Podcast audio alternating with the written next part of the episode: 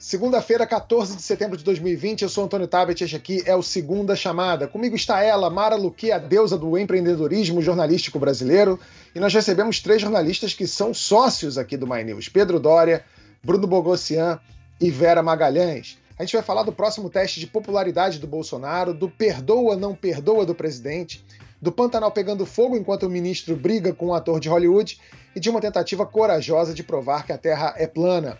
Para você que é membro do canal, tem conteúdo exclusivo. O tema A Democracia em Baixa no Mundo. Será uma tendência? Não é membro ainda? Então clica ali no retângulo azul que você vai ser bem feliz. Vem com a gente que o Segunda Chamada está começando.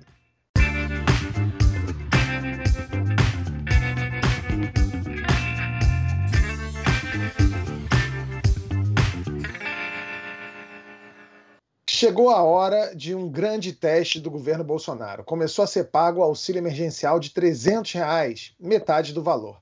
A Vera escreveu uma coluna chamando atenção para o impacto que isso pode ter na popularidade do presidente. A consultoria Ideia Big Data, em parceria com a revista Exame, fez uma pesquisa de aprovação do governo. Na última edição, a pesquisa incluiu perguntas sobre o auxílio. 39% das pessoas esperavam que o benefício fosse prorrogado com valor integral de 600 reais.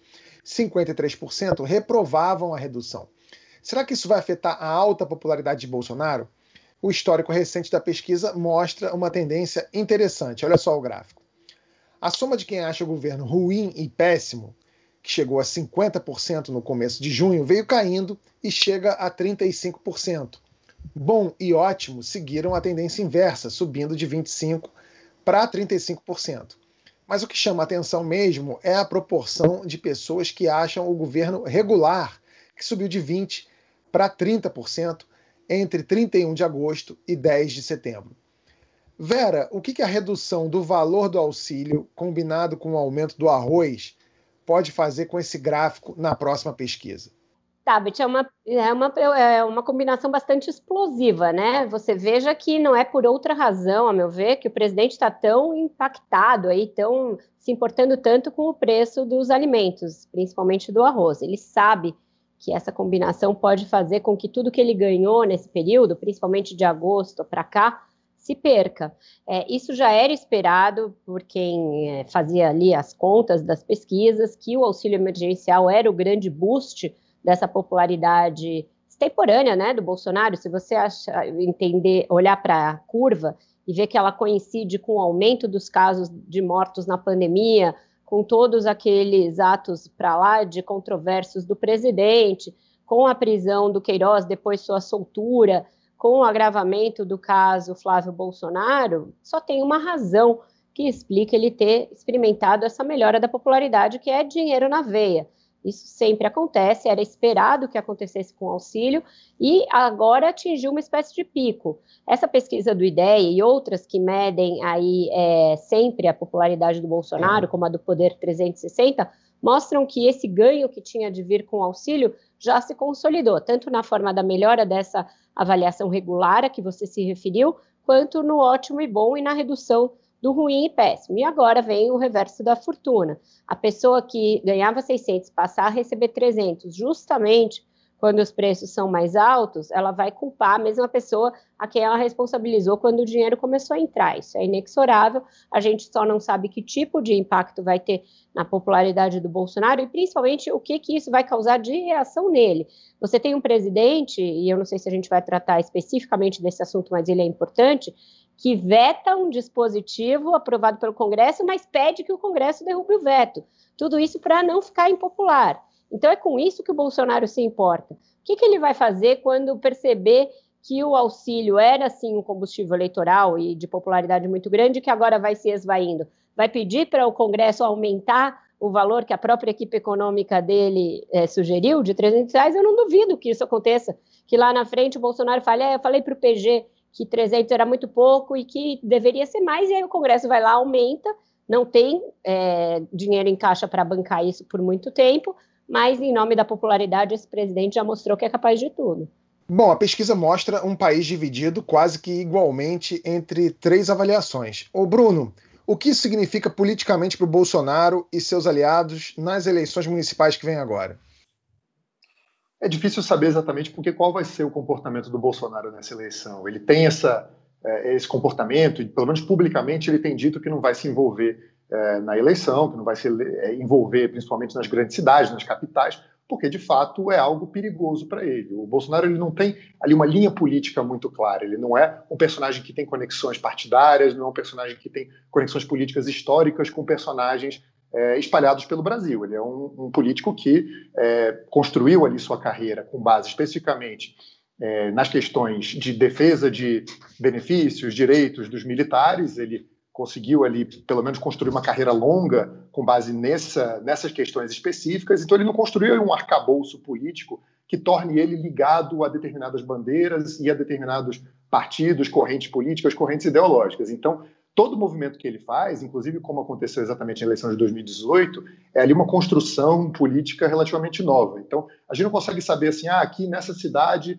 a gente tem uma disputa entre é, uma grande, um, um coronel ali é, digamos assim, em algumas cidades do, do, Nordeste, ou mesmo no Sudeste, no Sul, você tem aquelas várias famílias antigas que estão numa disputa. A gente não sabe se o Bolsonaro é contra ou a favor dessas pessoas, e esses políticos eles vão se realinhando. É só a gente pegar um exemplo muito bizarro, para dizer o mínimo, que é o caso do Roberto Jefferson, que é um cara que não tinha nada a ver com Bolsonaro, não tinha nada a ver com o bolsonarismo, é um cara que surfou ali, ficou agarrado em vários governos ao longo do tempo e hoje quer ser o grande é, enfim, defensor do Bolsonaro, queria lançar a Cristiane Brasil, filha dele, como candidata à prefeitura do Rio de Janeiro, é, de certa maneira para tentar ali se aproveitar desses laços e dessas conexões. Agora, o que que essa questão específica da popularidade do Bolsonaro, dessa flutuação e agora esse patamar um pouco mais alto de popularidade podem fazer?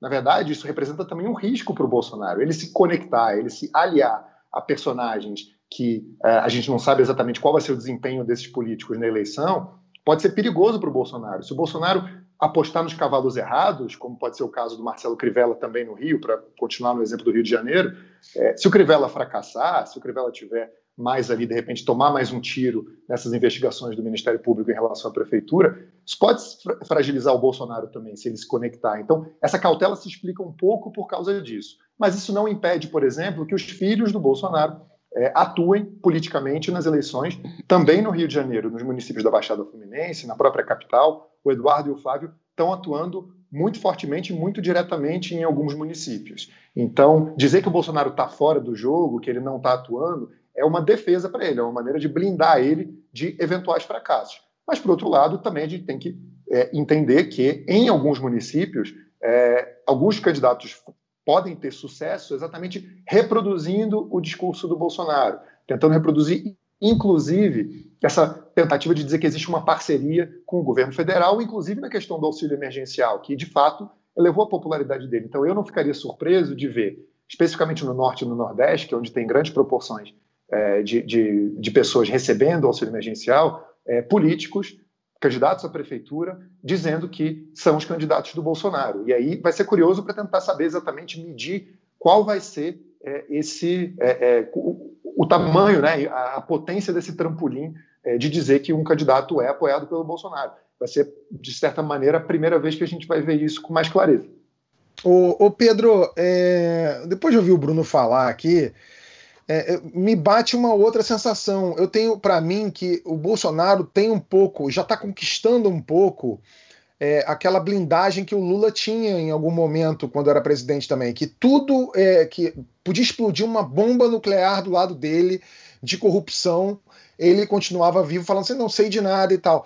A, o, o exemplo que ele deu do Crivella é meio emblemático para mim, né? O Crivella tá aí toda semana levando porrada. Ontem veio uma matéria gigante no Fantástico mostrando trechos de conversa completamente. É um escárnio aquilo que foi, que foi exposto ontem.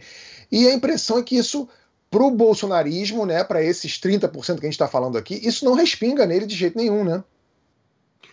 Tá, Beth. É, não, no momento não está respingando. Claro que não. A gente Sabe, são tantas as variáveis em movimento nesse, nesse pleito em particular municipal que eu, pelo menos, não sei, não sei Mara, Bruno, Vera, mas é, é, eu, pelo menos, não vou fazer aposta nenhuma. Já me ferrei no, na última eleição. É, e são muitas variáveis em movimento, não só desse momento que a gente está vivendo, como da estrutura do mundo, entendeu? Qual vai ser a influência de fake news nessa eleição? Porque muitas é, muitas é, medidas foram tomadas pelas redes sociais. Como é, que vai, como é que vai operar o WhatsApp nessa eleição?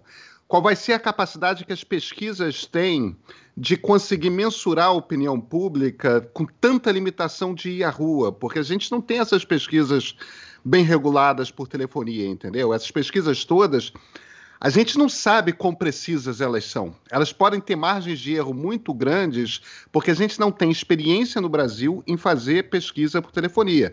E como a gente não consegue comparar com aquelas que são presenciais por conta da quarentena, a gente está um pouco. A gente tem esses dados. Eles parecem ser muito coerentes entre si. Eles podem estar todos incorrendo na mesma margem de erro. Agora, eu hesitaria em dizer que tanto que o Lula tinha essa capacidade de ter falta tão grande assim, quanto eu hesitaria em dizer que o, o Bolsonaro já está tão forte quanto o Lula. É, nessa capacidade de refletir qualquer tipo de crítica. É, não vamos esquecer que o PT tinha expectativa de quando o Lula foi preso lá atrás, de que as ruas do Brasil iam ser tomadas. Não aconteceu. Quer dizer, as pessoas não só já tinham para uma quantidade grande de brasileiros, não só a impressão de que Lula e o PT eram corruptos existia, como a turma também que defendia que era petista e tudo mais, eles foram muito tímidos às ruas. Entendeu? Então, primeiro a gente tem essa questão. O, houve desgaste real ao longo dos anos daquele ganho que o Lula teve pós-mensalão. E está muito cedo para a gente dizer que um, o Bolsonaro é neolulista. Eu, eu acho que a hipótese é forte. Neolulista no sentido de que, com auxílio emergencial e agora com Renda Brasil, que ele pretende usar para substituir o Bolsa Família, isso vai aumentar a popularidade dele e vai dar um tipo de consolidação fisiológica nessa popularidade que garante ele, pelo menos no segundo turno, sempre. Eu acho que é cedo para a gente falar disso. Assim como é cedo, a gente tem que lembrar também, o agronegócio vai em algum momento vir pesado para cima dele por conta da coisa de meio ambiente, né? É. Ô Vera, você quer falar alguma coisa? Você levantou é, o dedinho? Um complemento em relação a essa coisa da comparação com o Lula, porque o Pedro, ele tem razão, não dá para saber ainda, mas eu acho que não, não, vale a gente comparar o Bolsonaro, o Tefal do Bolsonaro agora com o Tefal do Lula ali no final, já pós-Lava Jato. Vamos pensar governo a governo. E o Lula tinha uma circunstância que o Bolsonaro não tem hoje, que era a economia rodando muito bem. É, a gente tinha crescimento econômico, tinha o mundo rodando bem economicamente, tinha o boom de commodities ali vindo da China. Então, tinha uma circunstância em que as coisas não resvalavam nele porque as pessoas estavam bem.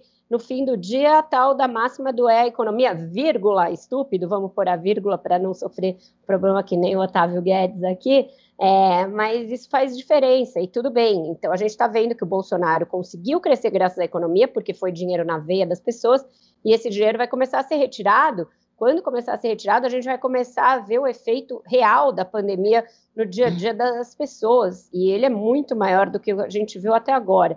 Então aí eu acho que pode começar a arranhar essa camada aí de proteção que o Bolsonaro adquiriu. E aí, quando sai a economia, quando as pessoas estão irritadas com a economia, os outros assuntos que elas relevavam começam a ter um peso maior, tanto a condução desastrosa da pandemia, quanto o caso Queiroz, rachadinha do filho. Aí o mau humor com essas outras circunstâncias, a meu ver, vai é, voltar. Então, eu acho que não dá para dizer ainda que ele conseguiu essa blindagem é, esse salvo-conduto eterno que o Lula tinha, porque a economia está muito mais depauperada hoje. Bom, eu ainda acho que vocês estão é, otimistas dentro do pessimismo de vocês. Eu acho que se a economia cair uma loucura, se o, o, o dólar passar de 20 reais, se o, a, o, saco de arroz começar a valer mais que uma BMW e o Bolsonaro for para a live dele dizer que isso é culpa da Globo, vão dizer que é culpa da Globo. Mara, o que, que você acha? Tem como sustentar a popularidade com o preço da comida subindo? A questão do Lula Teflon era, era em relação à economia, nem se compara, a economia bombava. O Lula surfou numa economia em, em alta, ele toreava ali o, o, PT e fazia a política econômica que ele herdou e consolidou do governo FHC. é, e é, pegou um momento muito favorável da China, mercado internacional, e ele era celebrado, ele, ele era o mundo, uh, os investidores olhavam Lula como um líder, de fato, diferentemente em relação ao, ao presidente Bolsonaro. A gente só vê, é, principalmente com as questões ambientais, o, o, o presidente Bolsonaro está tá sendo criticado no mundo inteiro, enfim, recebendo pesadas, os investidores muito apreensivos em relação a isso. Agora, eu queria colocar só mais uma pimenta, quer dizer, a gente tem o problema é, eu, gente, não, o presidente tem o um problema em relação à popularidade dele, que é a queda da, da, do auxílio emergencial. Você lembra que a gente já falou aqui, logo quando o Congresso aprovou e puxou para 600 reais, a gente falou assim, puxa, o, o Congresso jogou na, no colo do presidente uma popularidade. Só que, na verdade, agora é, o, Congre o, o, Congresso e a oposição, é, eles criaram uma, uma armadilha para o presidente. O presidente agora está preso nessa armadilha dos 600 reais que ele não tem como pagar. Tem uma questão fiscal muito séria para ser resolvida. E aí tem outros elementos. Você tem o preço do arroz, mas tem a questão da inflação, você tem a questão dos juros. Os juros longos já estão subindo por conta do risco fiscal. É... e você tem a questão do emprego. Então, assim, mesmo que o presidente conseguisse é, manter os 600 reais de renda emergencial, logo, logo, isso ia estar na vida das pessoas, elas iam se acostumar com isso, e as finanças comportamentais, os estudos comportamentais mostram muito bem isso. Isso vira Tá lá, tá, eles acostumam, tá tudo bem, tá tudo certo. E agora? Eu quero emprego, eu quero melhorar de vida, eu quero ver oportunidade, eu quero ver crescimento. E isso só vem com crescimento econômico, que é o grande desafio do Brasil nos últimos anos, é ter um crescimento econômico forte. E o presidente não tem a menor noção de qual seria a resposta para isso. É, o ministro Paulo Guedes é, também não, nesse momento ele está mais preocupado em arrumar dinheiro, a equipe econômica está mais preocupada em arrumar dinheiro para manter é, pra a, a, renda Brasil, para ter a renda Brasil e, e, e fazer disso um, um, um, vetor importante para a popularidade. Agora, é, me chama a atenção que isso, tudo isso veio, essa popularidade, a renda básica, a renda emergencial que trouxe muito antes das eleições. A Vera, Pedro, Bruno, que cobrem melhor, que, que são analistas políticos, podem explicar melhor isso para a gente. Acho que veio muito antes. Então, assim, você tem agora um período em que o grande desafio é, de fato, fazer a economia voltar a funcionar, fazer ter geração de empregos, para que as pessoas consigam ver alguma perspectiva. E o que a gente está vendo é o seguinte: a renda básica, mesmo que se, ela, se ele conseguisse mantê-la nos 600 reais, ela teria um prazo de validade, porque logo, logo é, as pessoas já não estariam mais dando o valor que davam antes.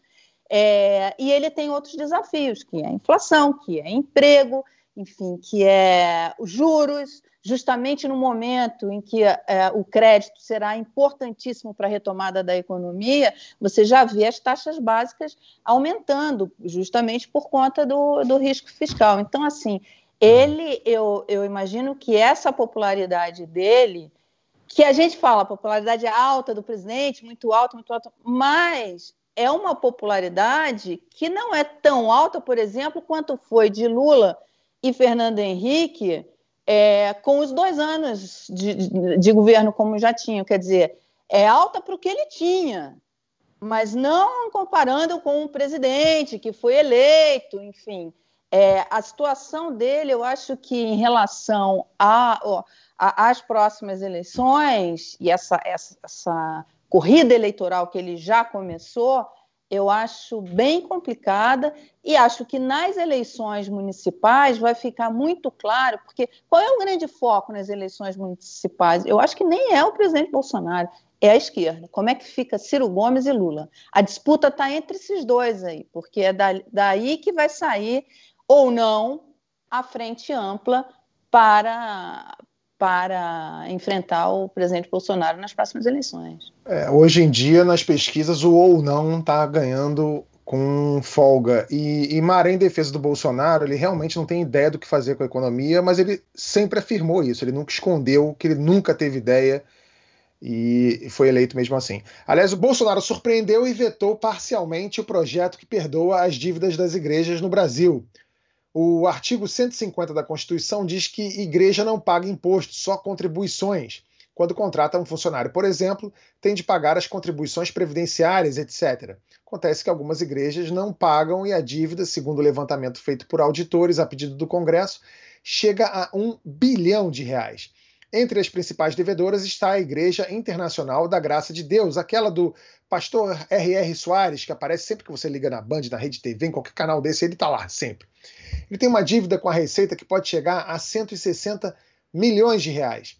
O filho do RR, o deputado Davi Soares, do DEM, foi o autor da proposta que anistiaria as dívidas. O projeto passou fácil na Câmara. Foram 345 votos a favor e 125 contra o texto original previa isenção do pagamento da CSLL, que é a contribuição social sobre o lucro líquido, anistia das multas recebidas por não pagar a, CSS, a CSLL e anistia das multas por não pagamento da contribuição previdenciária. Estava todo mundo esperando a sanção do Bolsonaro, mas ele manteve só o terceiro item, anistia das multas da contribuição previdenciária. Vera, o Bolsonaro disse que poderia sofrer impeachment se não vetasse o projeto e pediu para os deputados fazerem isso por ele. O que é está por trás disso tudo? O medo dele de sofrer impeachment, que só é, não é maior que o medo dele de que algum dos filhos seja preso ou de que ele não se reeleja. São essas as ou gay, ou gay. Se um filho é. dele sair do armário, meu Deus do céu. Se for gay, tudo bem, mas se não tornar público, tá valendo. É, o problema é esse, ele governa com esses, com essas preocupações, com essas balizas o tempo inteiro. E havia, de fato, uma possibilidade de ele, ao sancionar isso, incorrer em, é, em crime de responsabilidade fiscal. É, então ele vetou, mas é um veto absolutamente canalha, porque é disso que se trata. A gente tem que chamar as coisas pelos nomes. É uma coisa de quem não é presidente da República, é brinca, tá fazendo brincadeira, né? É um brincalhão. Ele veta e na justificativa do veto diz que se fosse o Congresso derrubaria o veto, porque eles não incorrem em crime de responsabilidade fiscal. É uma loucura então, isso. Quer dizer, é uma piada, a gente está submetido diariamente a piadas no lugar de políticas de Estado ou de ações de governante, e o presidente brinca com a cara de todos, inclusive do seu ministro da Economia, a, a quem ele tem feito de palhaço há semanas, porque é disso que se trata também, e aí fica na mão do Congresso. Eu acho provável que eles derrubem o veto. Tem uma série de vetos encavalada ali no Congresso. A cada semana o Congresso tem adiado as sessões conjuntas para análise de vetos. Tem outros igualmente espinhosos já na pauta. Mas esse é um que interessa a todo mundo, ainda mais num período eleitoral. Quem vai querer comprar briga com a igreja evangélica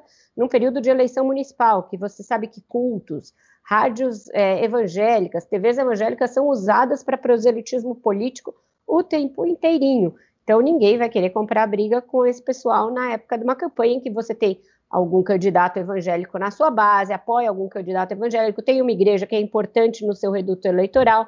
Então é provável que esse veto seja derrubado e aí de novo a gente vai assistir aquilo que todo mundo condena, mas todo mundo busca, que é a judicialização das questões políticas, fiscais, econômicas, porque isso vai bater no Supremo, alguém vai é, dizer que é inconstitucional esse tipo de anistia. O Paulo Guedes vai torcer internamente para que o Supremo derrube a anistia, porque são bilhões aí em jogo, tanto em perdão de dívidas passadas quanto em expectativa de arrecadação futura, porque você está concedendo anistia em dois tributos.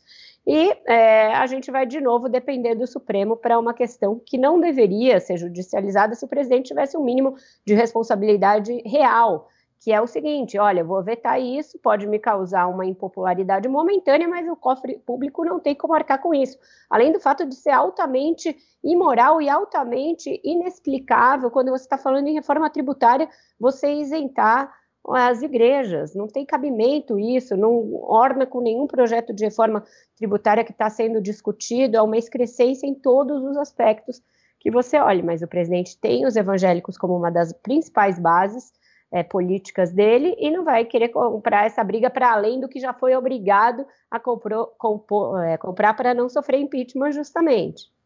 Pois é, tá cheio de, de pauta assim, né? Gente querendo perdoar a dívida de igreja, de clube de futebol, né? Aliás, muita gente votou é, a favor dessa, desse perdão da dívida, né? Une os partidos todos, teve gente do, do PSDB, teve gente do PSL teve gente do PCdoB, né? Surpreendente.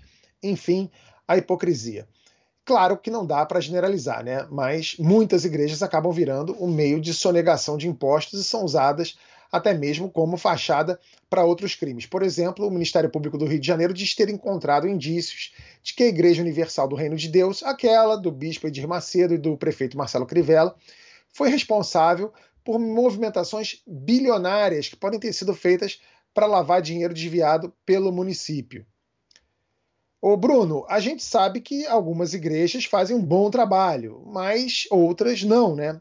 Lavar dinheiro não é novidade, mas lavar é, dinheiro com água benta, ou nesse caso, água ungida, é novidade? É, e o que estava em discussão exatamente no Congresso, alguns deputados que ficaram ali numa certa, não é exatamente uma saia justa, né, mas ficaram pressionados de um lado por esse eleitorado evangélico, não queriam desagradar as bases nos seus estados, é, enfim, os líderes religiosos. É, muitos deles argumentaram: olha, mas na Constituição diz de fato que existe uma imunidade tributária que é concedida às entidades religiosas. Só que a questão toda é: ninguém quer discutir exatamente o que, que essa imunidade representa e para que, a que ela deveria servir. Como você disse, Tabet, algumas igrejas fazem um bom trabalho, fazem um trabalho de assistência social, muitas vezes, que é, enfim, é, é, é muito útil para exatamente cobrir alguns buracos do Estado, que não atende algumas populações. De fato, faz sentido você dá, é, é, uma, pelo menos parcialmente, uma imunidade tributária para que esses serviços de, que servem ao bem comum possam ser prestados. Agora, a gente está falando exatamente de algo que a Receita Federal enquadrou como é, uma, um imposto, né, um tributo sobre lucro líquido.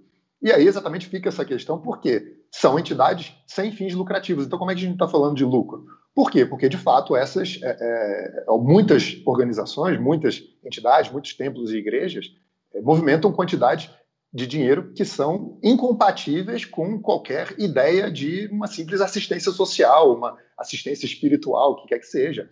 É, a gente está falando também na questão do segundo tributo que foi é, alcançada por essa emenda que foi incluída nessa, nesse projeto de lei, a gente está falando da tal da prebenda, que são é, como se fossem os salários dos líderes religiosos, os salários dos pastores, ministros, etc. É, bom, mas a gente está falando então de quantidades muito grandes de dinheiro, né? A gente está falando de quantidades enormes que seriam alcançadas por esses tributos.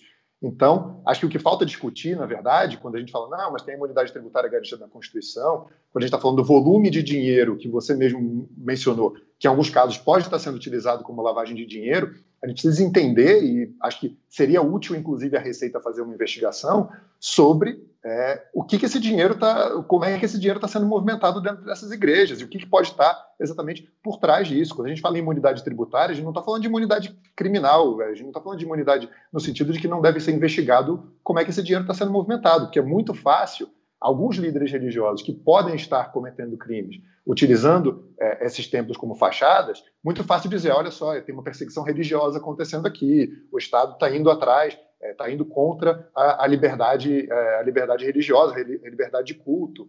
Então, isso é, é, é, é, algo que o país nunca atacou exatamente porque os líderes, porque as autoridades públicas, mesmo as autoridades de carreira, servidores de carreira, evitam, porque sabem que é um tema muito sensível, é um tema que gera uma forte mobilização dentro do Congresso, dentro do Executivo, porque, obviamente, é, interessa a esses líderes políticos se associar a esses líderes religiosos. É. Pedro, você quer falar alguma coisa ou fiquei com. Pois é, tem uma, uma coisa que me ocorreu quando, quando Vera e Bruno estavam comentando a respeito dos evangélicos. Tem um ponto maior-chave aqui que a gente tem que trabalhar, que é o seguinte. Uma das grandes fragilidades que estão sendo eh, exploradas no sistema político brasileiro é o seguinte: a gente não tem um partido não fisiológico de direita. Isso não existe. Um bocado por conta da cultura da qual a nossa democracia nasceu, que é após regime militar, que era uma ditadura de direita, houve uma certa ojeriza, e mesmo durante um bom tempo, já no governo FH, no governo Lula, no governo Dilma, a ideia haver representatividade de direita foi tratada por um número muito grande de políticos como como assim a gente vai abrir espaço para ver uma representatividade de direita, não pode. Então, de certa forma, interessava até que a direita fosse apenas fisiológica, porque com fisiológico você negocia em outros termos, você não precisa ter o debate de ideias, que é um debate muito mais complexo. Só que nessas horas, olha o que, que acontece. Existe uma classe média baixa nas periferias urbanas que é conservadora, não deixará de ser conservadora nessa geração, nessa geração. Em grande parte, essas pessoas são evangélicas e elas não têm uma representatividade que seja uma representatividade programática.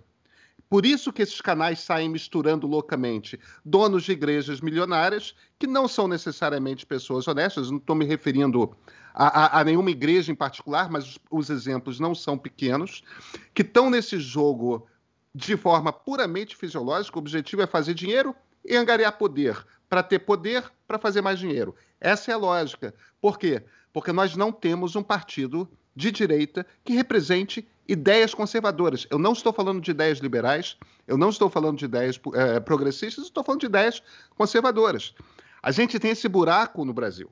Enquanto esse buraco não for tampado, enquanto não aparecer um bom partido de direita, o jogo vai continuar sendo jogado desse jeito. Então, o jogo vai continuar sendo jogado desse jeito. É... E tem mais. Ô, Leonardo DiCaprio, olha só, eu sei que você está assistindo segunda chamada, tá? E aí, seu otário? Cabiam dois tranquilamente naquela porta boiando lá e você conseguiu morrer afogado, tá? Olha o tamanho da sua incompetência, que ainda quer dar pitaco na, na Amazônia. Vai brigar com o urso, deixa a nossa floresta em paz, rapaz. Não entendeu o que eu tô falando aqui? Você liga pra Gisele Bündchen que ela traduz para você, corno. Pronto. Calma, gente. Olha só. Eu não tô doido, não. Mas se o ministro. Baixou ambiente... peçanha, foi isso? foi isso. Mas se o ministro do Meio Ambiente pode tentar arrumar uma treta infantil com um dos maiores astros de Hollywood, eu acho que eu podia também. O Leonardo DiCaprio, coitado, tô de boa, viu, Léo? Ele compartilhou um vídeo da campanha Defund Bolsonaro, que denuncia a devastação da Amazônia e apela a investidores internacionais para não investir no Brasil. O Salles respondeu desafiando o astro a investir na Amazônia, adotando um parque de preservação na região ao custo de 10 euros por hectare ao ano. Depois, o ministro compartilhou um vídeo que dizia que a Amazônia não estava queimando e mostrava imagens da Mata Atlântica. O, o Bruno, como o Ricardo Salles vai entrar para a história? Olha, certamente ele vai acabar sendo é, considerado um dos piores ministros do meio ambiente da história, naturalmente, porque ele é um personagem que naturalmente joga contra o meio ambiente. A coisa mais óbvia do mundo, esse último vídeo que ele postou, essas imagens que ele postou num carro de boi, enfim, é, é, é um símbolo tão tão banal, tão pequeno do tipo de trabalho que ele faz, do tipo de aliança que ele tem, do tipo de interesse que ele tem. Ele, ele não consegue nem ser um representante do agronegócio, porque o agronegócio, na verdade, está contra essas políticas todas. Então, ele é como se fosse um, coronel do século XIX, parece, né? Do, que vive com as técnicas mais rudimentares e mais atrasadas. O mais surpreendente em tudo isso, além das técnicas rudimentares que ele representa do ponto de vista do meio ambiente, da, da agricultura, e tudo mais, na verdade são técnicas rudimentares de argumentação, porque é absolutamente ridículo que a gente tenha que ver um agente de Estado, um ministro do meio ambiente, fazendo esse tipo de provocação a uma, um ator que está exatamente fazendo uma campanha. Obviamente, ele pode discordar do, do, do, Leonardo DiCaprio, de quem quer que seja, da Gisele Bündchen, da Beyoncé, não sei com quem ele vai bater boca da próxima vez, mas bem, o que, o que isso representa, na verdade, é como o governo é, é, usa exatamente, explora pequenas picuinhas e esse tipo de bate-boca para dizer simplesmente que as coisas que estão acontecendo não estão acontecendo. Cadê as ações do governo que foram tão propagandeadas quando as Forças Armadas entraram na Amazônia, quando o Mourão resolveu assumir uh, o comando do, do, do, Conselho da Amazônia exatamente para tranquilizar os investidores, para tranquilizar os empresários? Cadê essa preocupação em relação ao Pantanal? Cadê essa preocupação em relação à Amazônia? Por que, que o governo fica o tempo todo batendo boca nas redes sociais, tentando negar o que está acontecendo? E, de novo, mais uma vez, tentando negar os, as próprias estatísticas em relação ao desmatamento e às queimadas, que são produzidas por um órgão do próprio governo. Aí vem o governo querer sabotar e dilapidar o, o, o INPE, dilapidar as políticas de monitoramento da, da, das queimadas, do, do, monitoramento do desmatamento, em vez de atacar o problema. não adianta posar de é, é, moderado e tentar fingir que está realmente muito preocupado com o que está acontecendo na Amazônia, com o desmatamento, dizer que de fato o governo falhou, como o, o Mourão chegou a dizer em determinado momento, para um mês depois ou algumas semanas depois dizer que nada disso está acontecendo e é uma grande conspiração internacional envolvendo o, Titanic, o James Cameron sei lá mais quem, entendeu? Eu acho que é, é, não dá para o governo simplesmente ficar o tempo todo dizendo e se desdizendo, porque não existe mais credibilidade possível. Daqui a pouco, isso se é que já não aconteceu, não vai existir mais nada que o governo possa fazer, nem do ponto de vista da propaganda, é, para tentar convencer os investidores de que existe aqui um governo sério que cuida da Amazônia. Está muito claro já que isso não existe. Então, é, vão ser irreversíveis os danos daqui a pouco. Ô Mara, independentemente é, é, do, da vontade da, do governo responder essas pequenas picuinhas, criar essas pequenas picuinhas, o fato é que se a gente pegar um avião, né, se a gente pudesse né, pegar um avião e saísse mundo afora e perguntar para as pessoas do planeta o que, que elas acham do Leonardo DiCaprio, elas iam dizer uma coisa. E o que, que elas diriam hoje da imagem do Brasil? Como é que está essa imagem do Brasil no exterior, Mara? O, o ministro Salles ele é a melhor tradução do que é o governo Bolsonaro. Ele, ele, ele é fiel àquilo que eles pensam, aquilo que eles, essa devastação que eles estão fazendo. Eu acho que de todos os retrocessos que nós estamos vivendo no meio ambiente é o mais forte e o mais perigoso. E olha que nós estamos vivendo retrocessos fortíssimos.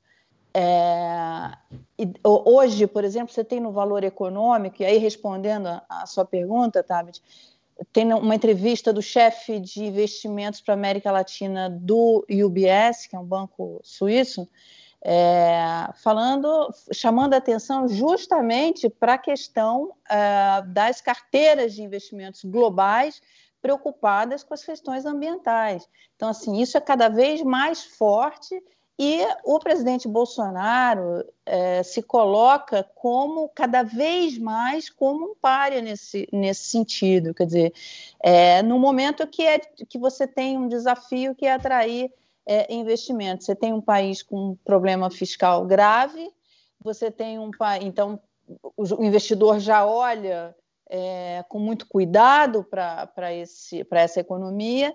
E, além disso, você tem um, um, governo que mostra claramente o que ele pensa em relação ao meio ambiente pelo seu ministro do meio ambiente. Seu ministro do meio ambiente, como é, o Bruno bem colocou, quer dizer, nem o agronegócio sanciona as coisas que ele fala, né? Quer dizer, agronegócio e, e, e pessoas que estão preocupadas com as questões ambientais estão unidos nesse momento, chocados com o que o o ministro tem feito. Eles não têm nenhuma preocupação em relação a isso. Isso vai se mostrar é, algo assim muito perverso para o Brasil é, na hora de cons conseguir atrair investimentos. Essa questão dos investimentos socialmente responsáveis, o ESG, né, a sigla em inglês, é, ela está cada vez mais relevante na alocação é, de investimentos. É. Enquanto. Pedro, quer falar? Pois é, eu queria só pegar uma carona aí no, no, no comentário, tanto do Bruno quanto da, é, da Mara, que é o seguinte: tem um aspecto particularmente perverso a, quando a gente pensa de médio e longo prazo e criação de empregos, que é uma das questões chaves, tem uma questão particularmente perversa nessa maneira de ver o mundo de gente como Bolsonaro, Salles, Olavo de Carvalho, etc. Gente, PIB hoje é um negócio que se baseia em energia limpa e desenvolvimento tecnológico, que é baseado em ciência. Quer dizer, o tipo de coisa que vai dar dinheiro, estou falando de capitalismo, tá? O tipo de coisa que vai dar dinheiro grande é baseado em ciência e tecnologia aliada à preservação ambiental. Isso a gente está falando de dinheiro, a gente não está falando de ser bonzinho, de abraçar árvore, esse tipo de coisa, não. E é exatamente, são exatamente esses pedaços da economia brasileira que o governo Jair Bolsonaro está detonando. Detonando. Quer dizer, é, é uma política de pegar cientista que consegue ir para fora e mandar ele para fora.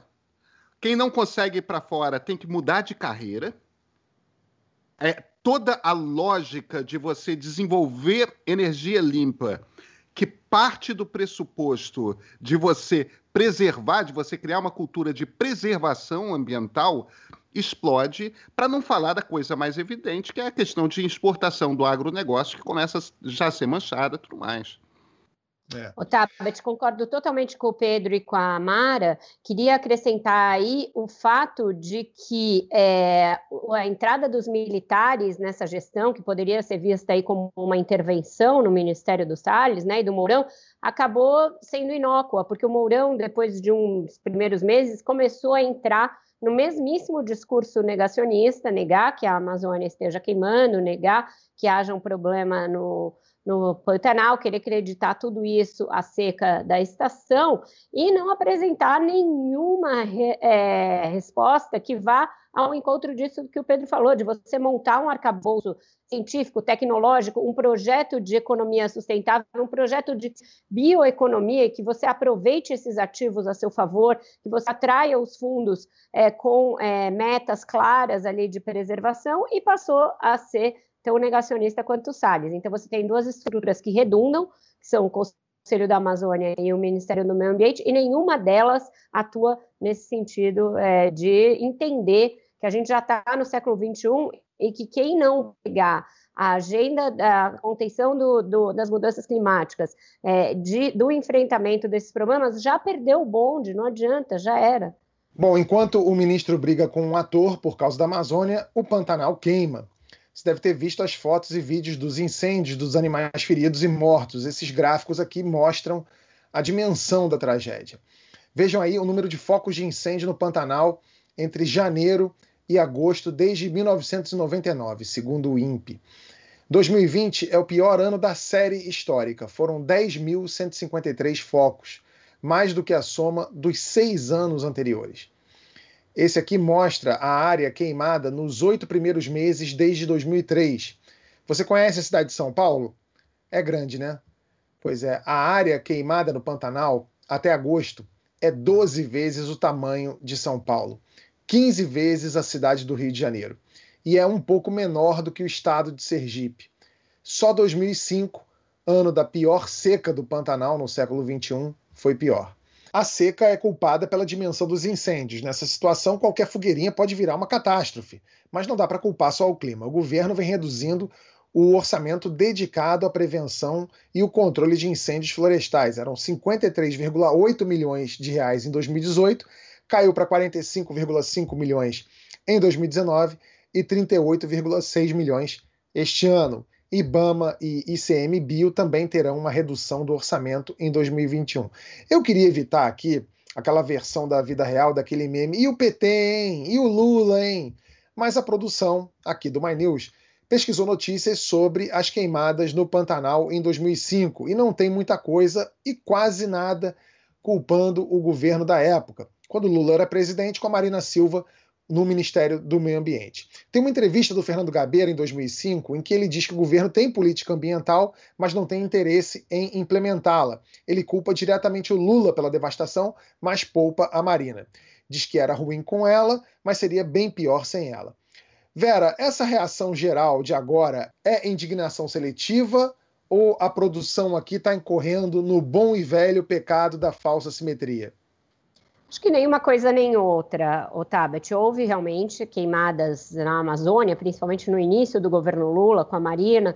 Também houve no Pantanal. As questões climáticas ajudam a explicar uma parte do que ocorreu antes e agora, mas não havia uma política deliberada de negar o problema e de não fazer nada em relação a ele. E aí eu acho que nisso não há simetria possível, porque a Marina, em razão é, do aumento da, do desmatamento na Amazônia, instituiu uma série de políticas, aquela política de é, multas, de destruição de equipamentos, é, o, quem era pego de, de, fazendo derrubada de madeira ilegal ou plantando em área ilegal era retirado de programas de crédito do Banco do Brasil, de outros bancos, não podia receber crédito, não ficava elegível, por exemplo, para adquirir terras na Amazônia. Havia um arcabouço de políticas que desincentivavam que é, se cometessem crimes ambientais. E agora é o oposto. Você tem declarações por parte do presidente e do seu ministro